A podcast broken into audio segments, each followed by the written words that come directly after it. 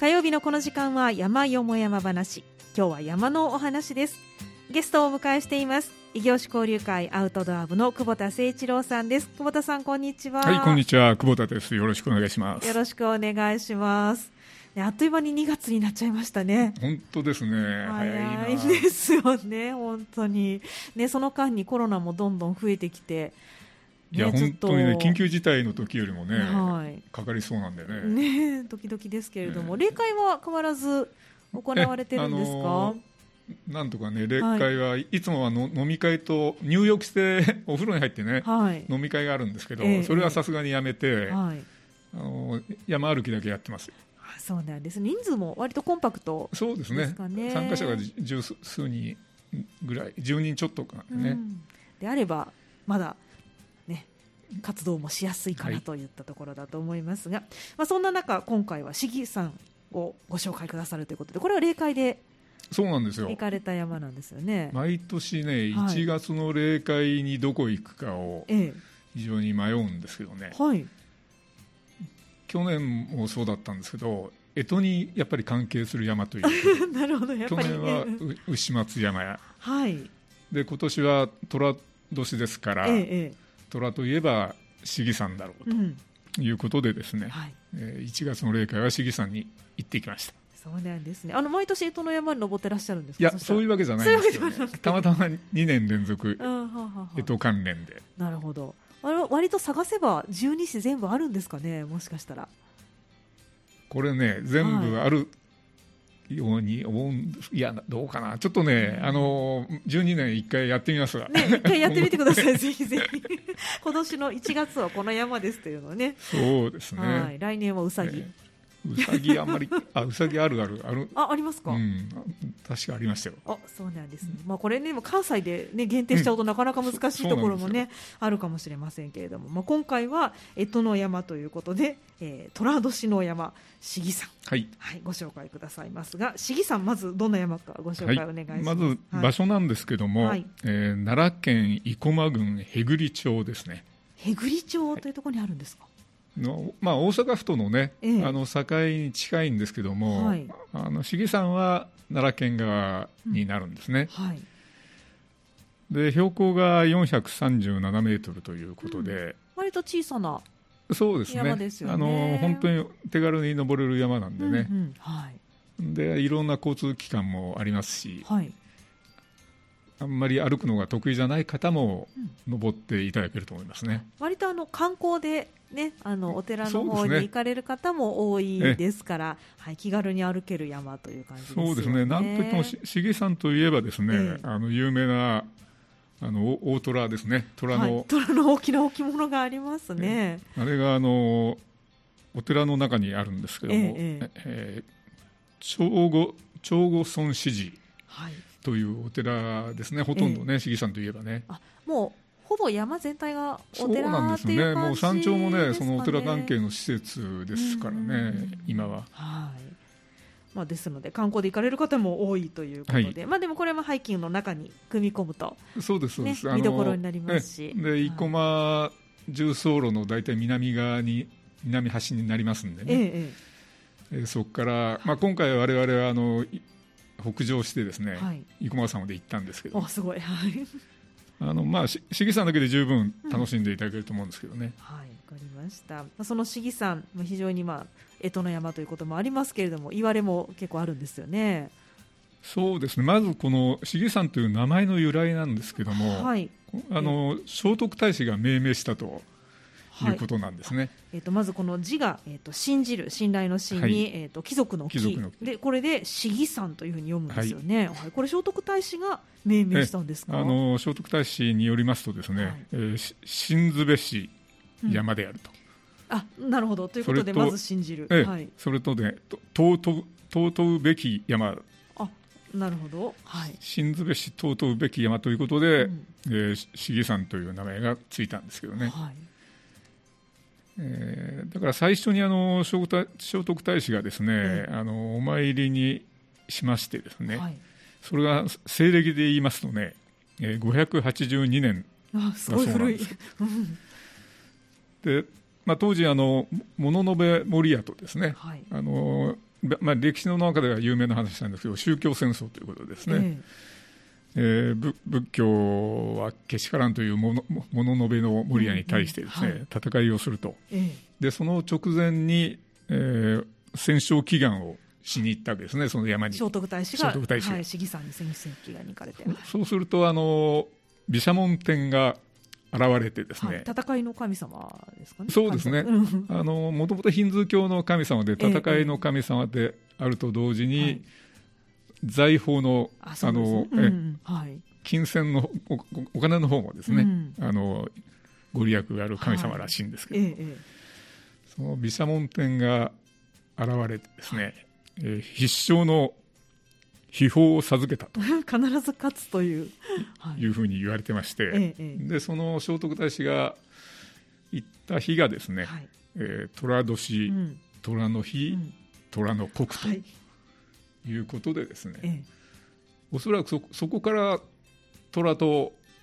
その毘沙門天が結びついたんじゃないかと思うんですけどね。まあ、強いイメージという感じですかね。もうこの頃でも日本って多分虎見たことないでしょうね。そうなんです。ね、考えたら。虎がいないあのいないはずなんだけども、えー、まあ、暦はだからそういうことでねずっと導入されてたんですね、えー、まあ、中国からね絵なんかは来てるでしょうから、えーそね、それでこう想像するだけで、ね、虎というものを生き物を思っていたのかもしれませんけれども虎年虎の日虎の国に行かれたという。そうですね。それで、あの虎が揃って、うん。えー、虎と結びつきの深い山ということになったんですけどね。なるほどそうなんですね非常に歴史の深い山ですよね。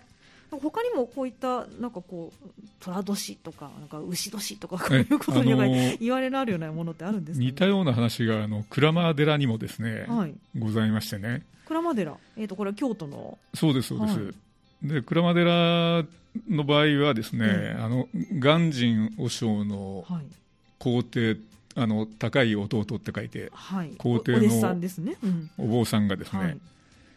えー、夢でですね、はい。えー、鞍馬山に登って、うん、鬼女に襲われたと、はい、でそのとその時に毘沙門天に助けられたっていうんですね、はい、でその日が寅年寅の日寅の国ということでですね、はい。まあ、こっちの方が西暦のあの年代調べたらちょっと後なんで、うんまあ、聖徳太子の方が古いんですけどね。元かもしれませんけれどもね。ねじゃあ、鞍馬寺も割とじゃあ、虎のお寺なんですかね。そうですね。あの、だから、狛犬じゃなくて、狛虎になってますからね。なるほど。鞍馬寺。ええー、面白いですね。ねでもなんか、あの、虎だとやっぱ強そうな感じがして、いいですよね。そうですね。あの、他にもね、はい、虎を狛犬代わり、いや、あの、狛虎になってるお寺がいくつかあって、うん、はい。建仁寺の中の達中のね、はい、お寺とかですね、ええ、あともう一つだけ法輪寺だったかな。あそう意外にあるんですね。複数ありますね。えー、ちょっとまあ寅年の今年巡ってみてもいいかもしれません、ね、そうですね。で、あのそういうことで、はい、ネット見ても虎駒虎を紹介したページもね、うん、あるみたいですからね。そうなんですね。狛犬自体もねあの非常にユニークですし、ね、ねお寺によって全然違ってたりするので、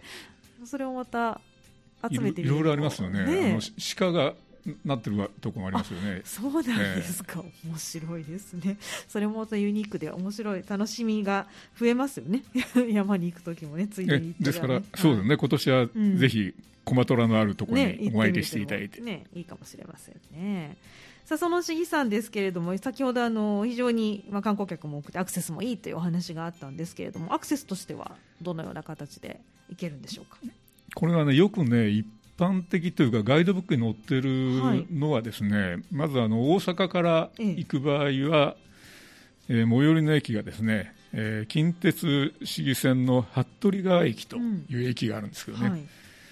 えー、そこから山頂まで大体徒歩で2時間ちょいぐらいです、うん、ただですね、はい、あの市議山ケーブルってあるんですよね。あケーブルもあるんですか、ここ、は。い、高安山駅っていう上まで行くとですね、うんちょっと楽になりまして、はい、駅からだったらケーブルの上の駅からだったら50分ぐらいなんですよ、はい、ですからまあ簡単に行けるんですけどね、うん、これはあの市議山ケーブルというのは先ほどおっしゃっていた服部川駅からえー、と違うとそうね、また別のうん、あの一つ違うとこかもしれないですそうなんですね。すいません。いえいえいえいえはい。後で確認しますけれども、はい、で奈良川から登る場合はですね、ややはり近鉄なんですけれども、はい。えー、市議山下駅という駅がありましてね。市議山下駅はい、そこから歩いてやはり2時間ぐらい、うん、これは山頂までが2時間山頂までです。2時間、うんはい、で歩かない場合はですね歩かない場合もあるんですね、はい。えー、JR の王子駅っていう駅があるんですけどね、はい、ええ。そこからあのバスが出てまして、はい、でそこであの長後尊寺のお寺の近くまでですね、はい、えー、バスで行きますと、うん、そのバスのバス停から頂上まではですね大体4 5 0分、はい、これが一番楽かもしれないです、ね、簡単に。まあお寺お参りに行くならばということですね。ですね。はい、でも市議さん登られるんだったら、まあ、大阪側から行くか、まあ、奈良側から行くかということですね。はい、からだったらどちらの方が行きやすいですか、ね、今回私どもが行ったのはですね、はい。ええその王子駅が楽楽な方式で、あそうなんですか、これまで意外な展開、はい、生駒重走路をずっと北上しようという計画があったんで、なるほどなるほど、はい、で上りを楽にしようと、まあ、年配の方もいらっしゃったんでね、ええそれであの実はその、王子駅からバスで、はい、えー、お寺まで行きましてですね。楽々山頂まで行ってそこから重曹にということなんですね。はい、はい、ということは、えー、そスタートが、えー、どこになるんですかね。バス停のはい、あのバス停の名前で言いますと、はい、えー、市議大橋というバス停があるんですけどね、はい、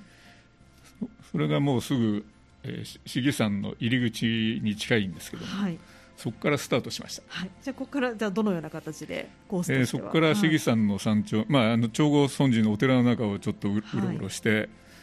で市議山の山頂経由ですね、で高安山。高安山はいの方に行きまして、ええ、でそこからあの本来のその生駒重走路が始まるんですけどね、はい、でずっと北上して、はい、あの鳴川峠とかですね十三峠とか、暗がり峠とか、はい、有名な峠をこ越えるというかですね、下ってまた登ってちょちょっとだから上り下り、えあるんですけどね、で生駒山まで行って、はい、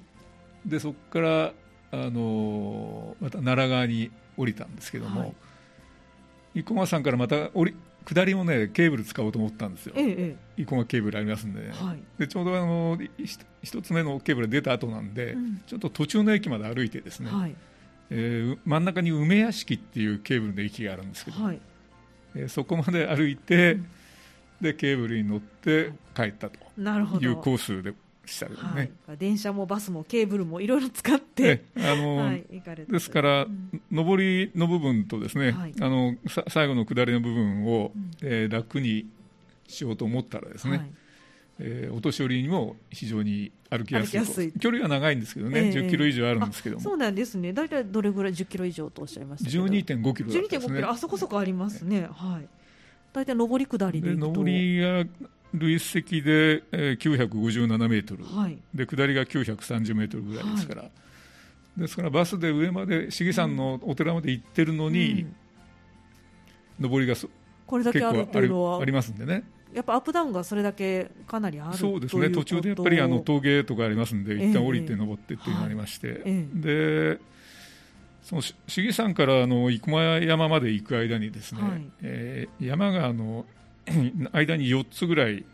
ありましてですね、え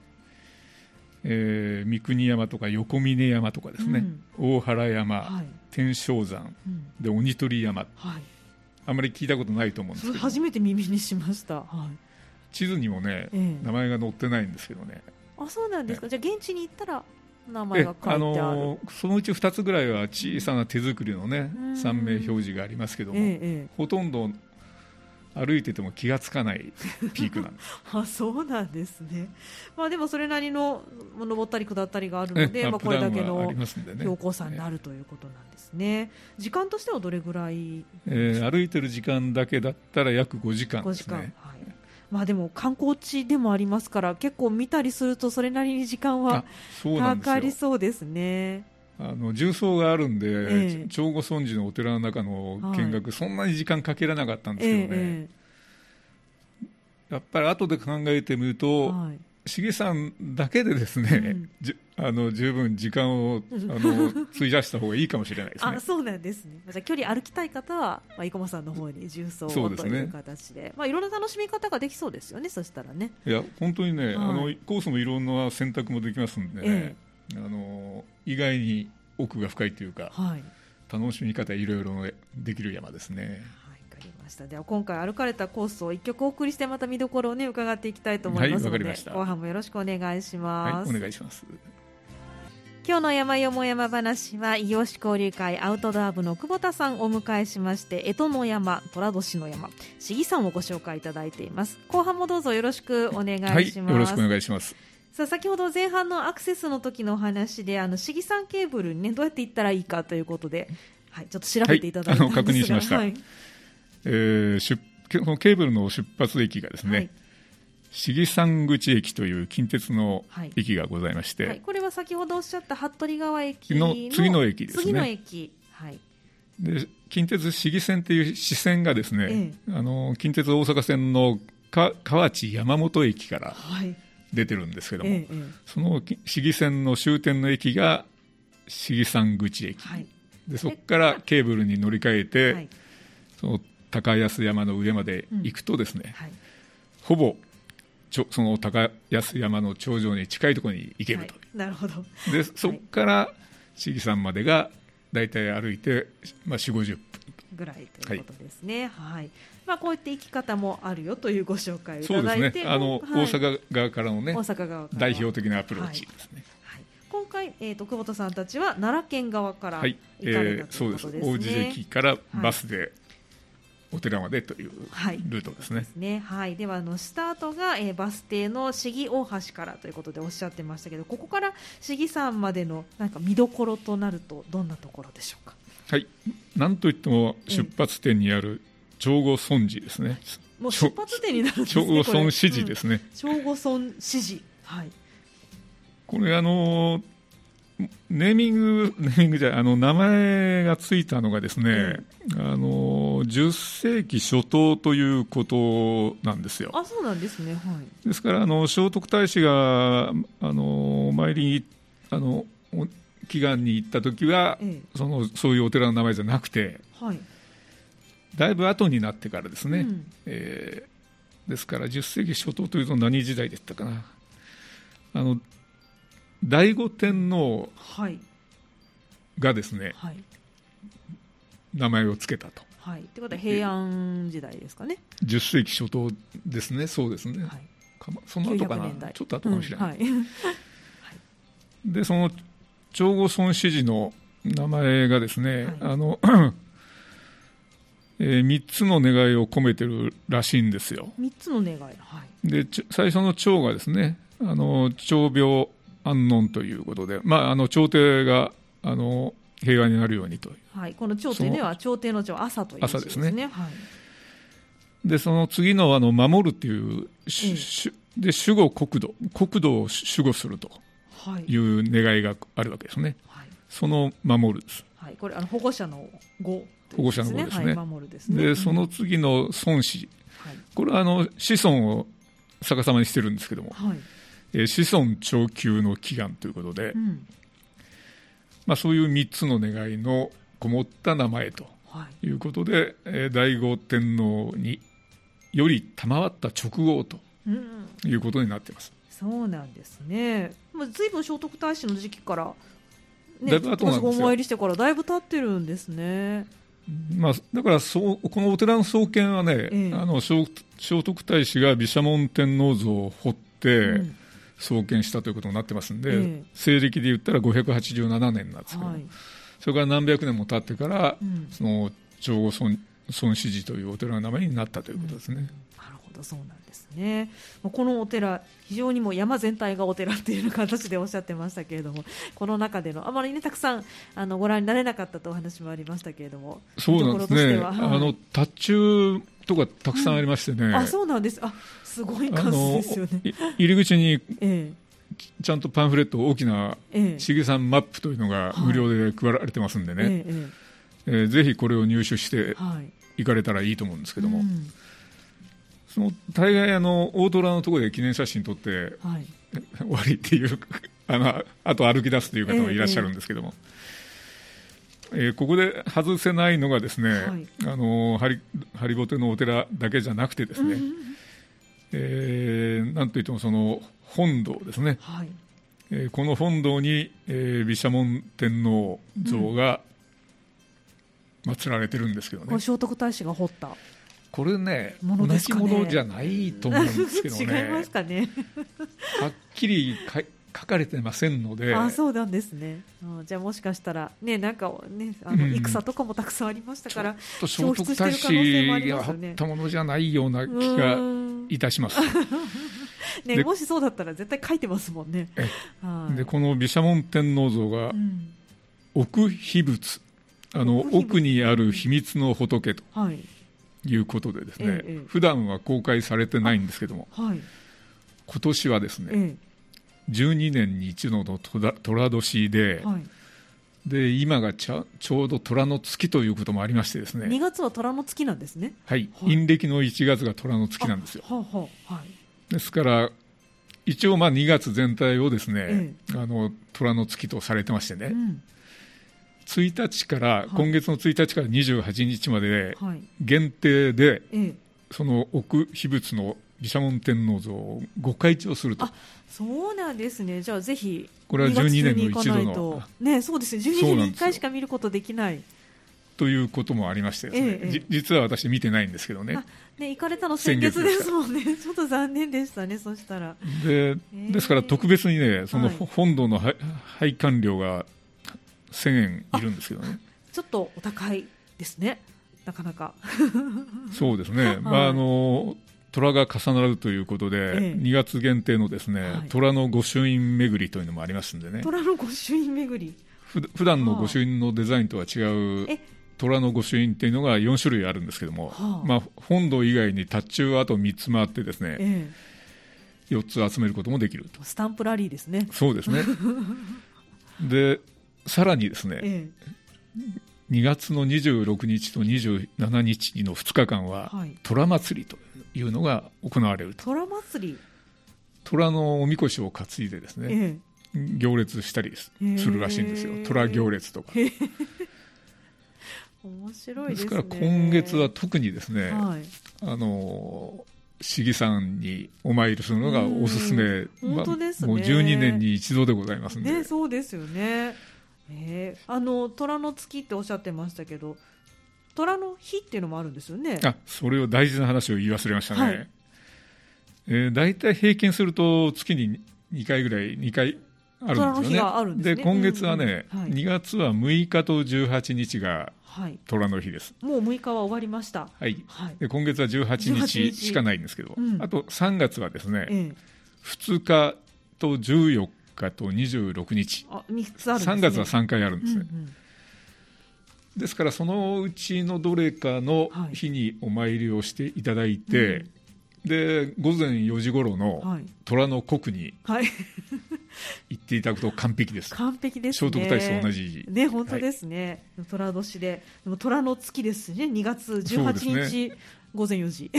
ちょっと大変ですけど。そうですね。あの、うん、4つ揃え揃えますからね。ねなかなかないですよね。もうぜひ。聖徳太子を超えるということになりますね。なんかあの勝負事がね終わりの方は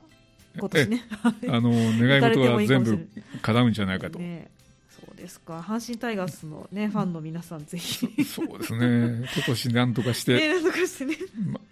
はい、皆さんにお参りしていただきたいと思います、まるでおお寺になり変わりましてですねえー、PR をさせていただきましたけども、はい、まあ、でも本当特別な月ということなので、ね、ぜひとも。そうなんですよ、はい、ですからもうここだけでも十分ですよ、うん、ね。市議さんだけね、そうですよね、これをスタート地点にされて、ここから生駒さんの方まで、ね、行かれたというですから。1月はあの重曹メインだったんで、ええ、ちょっと見学がおろそかになりましたけども、はい、ちょっと改めてですね、ね、もう一回行ってみようかなと。すごいって思えるような場所です、ね、ええ、虎のね、張り子、1000円ぐらいの小型のね、ええ、虎、張り子の虎も売ってるらしいんでね、そそういうのを全然見あそうだったんですね、まあ、じゃあちょっとかなり駆け足で、そうなんね、行かれてしまったんですね、そうですか、じゃあ、まああの行かれるのは2月に行くんであればもう市議さんメインで。そうです、ね、18日に。行かれて、はい、かそれか虎祭りをやってる26、27の土日に行くか、はい、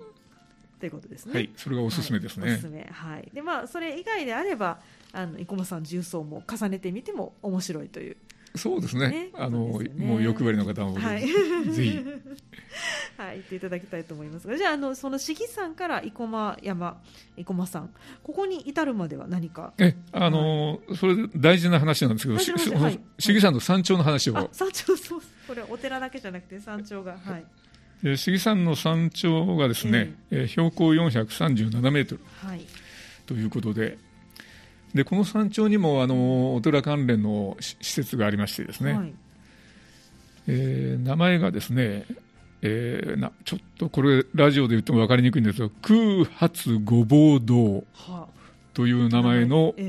お堂が山頂にありまして、ええー、漢字やですね、はい、えー、空、はい、空に蜂ですね、はい、金辺の金辺日本って書いて、はい、植木鉢の鉢、ね、そうですそうです、はい。でそれで空八じゃなくて空発と。空発はい、うん、それからご法堂は法律を守る道ですね、はい、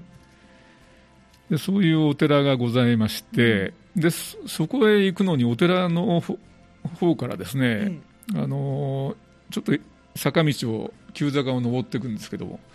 その急坂の上り道に千本鳥居があるんですよ。そうなんですね。ここ千本鳥居があるんですね。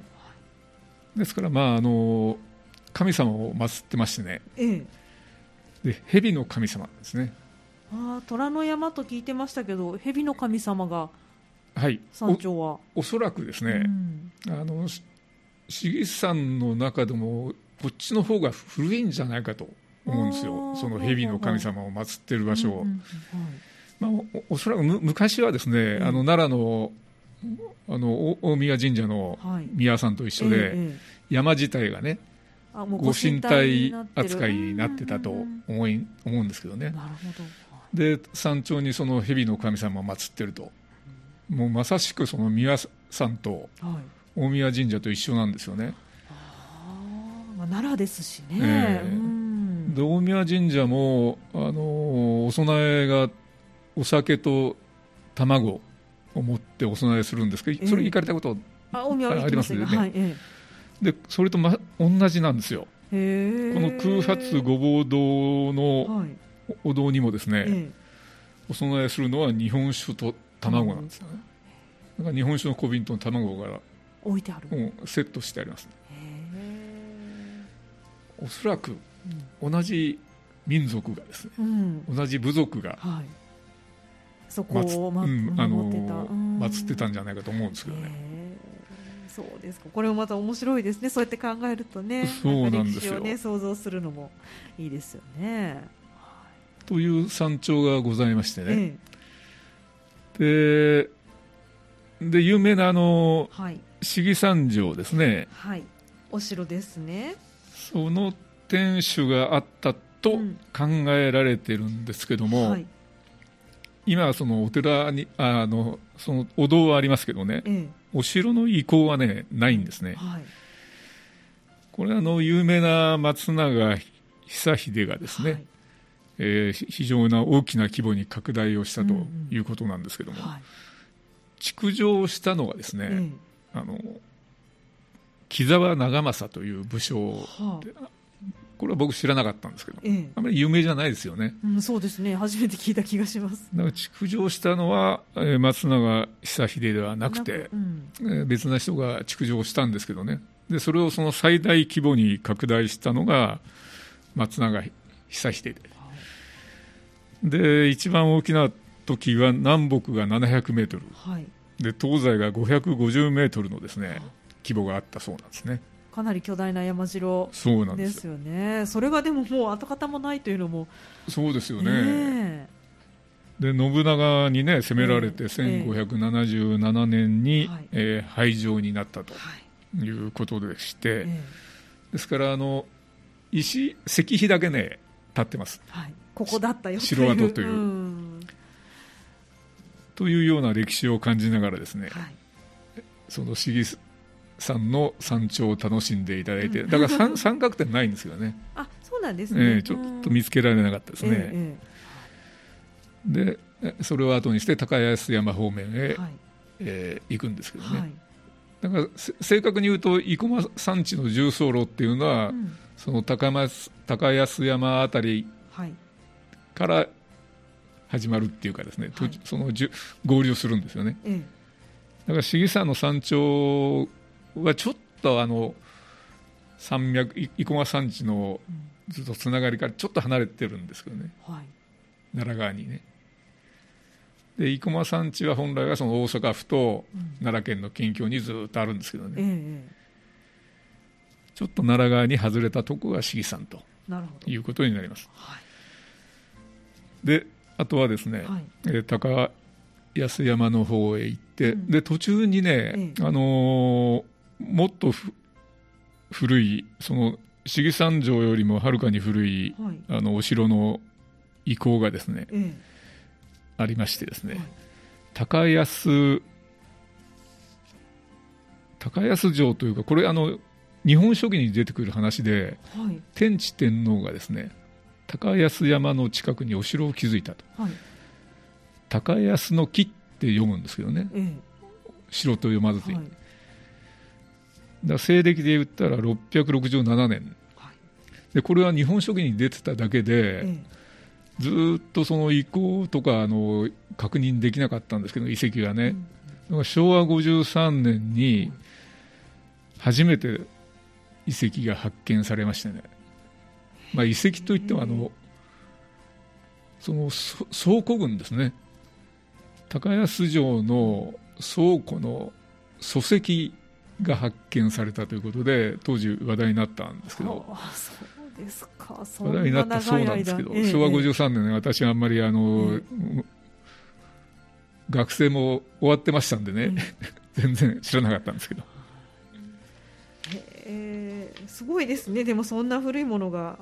新たに、ねね、発見されるっていうのも、ね、高安山よりもちょっと奈良川のね、あの道歩いてると標識がありますんでね、はい、じゃあ今はもう一行としては全くあの礎石だけです。礎石だけがあるという形なんですね、えー、それが高安山に行くまでえあの途中に市議さんから高山、うん。うん、高安山に行く途中にその遺跡もありますんでね、はい、あの歴史に非常に興味のある方はそこ寄ってから、うん、ね本当ですね。はい。ぜひ歩いてもらいたいですよね、はい、でそこからえっ、ー、と生駒山まで。あのちょうど県境の山脈ずっと北上することになるんですけどね、うんえーえー、これはなんといっても景色がいいですね。あそうなんですね、あの大阪側も奈良あの奈良側もですね、ええ、あの両側見渡しているところもありますんでね、はい、非常にいいハイキングコースですね。じゃあもう両側見渡せるええ、そうですそうです。あの、まあ、奈良奈良盆地がよく見えるところと、ええ、大阪側がよく見えるところと、それぞれいろいろありますけどね、えええ何箇所か展望台もありますんで。あそうなんですね、はい、で南天はね自動車道がずっと走ってますからね、はい、その歩く道が時々あの自動車道のすぐそばを歩くっていうことになるのがまあ、まあ、六甲山も同じようなもんですけども、それがあの南天といえば南天ですけども、そ、ね、その両側の展望はですね、はい、もう十分その南天を補ってですね、はい、あの満足していただけると思うんですけどね。そうなんですね、わかりました。そしてえっと生駒さん登られてからはケーブルに行かれたということで、あのー、下り割とすぐですかね、山頂からケーブルまでって言ったら。あすぐですよ、あの遊園地がありますんでね、はい、山頂に、はい、その遊園地のすぐ入り口がケーブルの駅になってますから、そこから降りもうすぐです山頂からね、ね。でご存知のようにあの山頂の三角点がね、生駒山の遊園地のあの乗り物のあの囲いの中に ありますんで、ね、そう遊園地に入らないと三角点は見られない。そうですこれ山から行って遊園地って入られる入れるんですか？あの無料で入れますね。そうなんですね、ね、じゃあ三角点もゲットして。で三角点のね、中は入れないんですよ。あそうですか。あ乗り物の中にあるから。囲ってあってね、ええ、見れます。すぐ数メーター先に見れるんですけどね、はい。あのタッチはできない。そうなんですよね。残念なそうですか。あのなんか冬場って遊園地は閉まってると聞いたんですが。あの、はい、門は開いてるんですね営業はしてない。営業はしてないけれどもしてないけども開いてるので入ることは入ることはできる。あそうだったんですね。ということは春になったら遊園地もそうでしょうね、ね、されるんですかね。遊園地もね結構あの、はい、歴史の古い遊園地でね、あの日本で一番古い飛行塔がい。まだにあるとかですね、ええ。えー、そういう遊園地なんで。であの生駒ケーブル自体もね、ええ、これもちょっと確認